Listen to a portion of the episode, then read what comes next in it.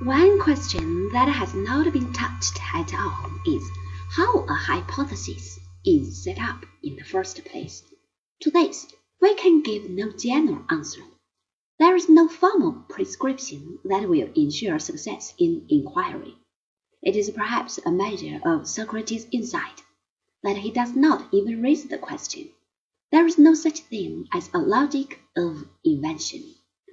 The Phaedo is evidently a historical document in the same sense as the Apology.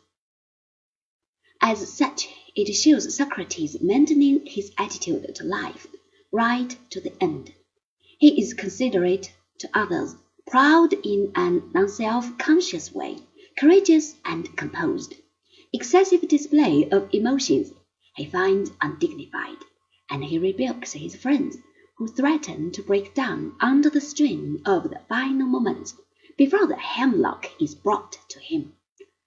With great indifference and detachment, he drinks the poison and lies down to await death.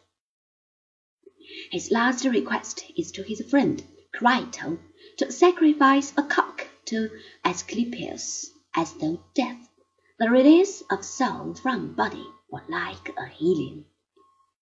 We have already discussed the criticism of the Socratic theory of ideas by Parmenides in the dialogue of that name.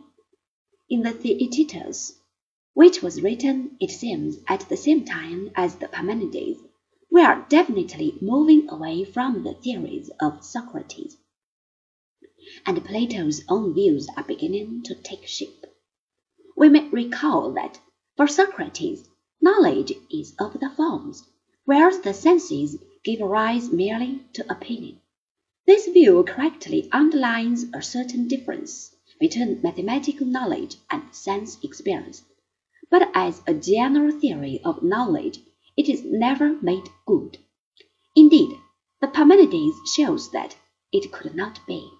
In the Theaetetus, a new attempt is made to dispose of the problem. Socrates still appears as the central figure in the dialogue. Since here we are given a criticism of the theory of knowledge implicit in the Republic, it seems not inappropriate that it should be discussed by Socrates himself. Already, however, the Socratic point of view no longer dominates. In subsequent dialogues, where Plato at last has reached mature views of his own, he uses the device of introducing a stranger to propound his theories, and Socrates subsides.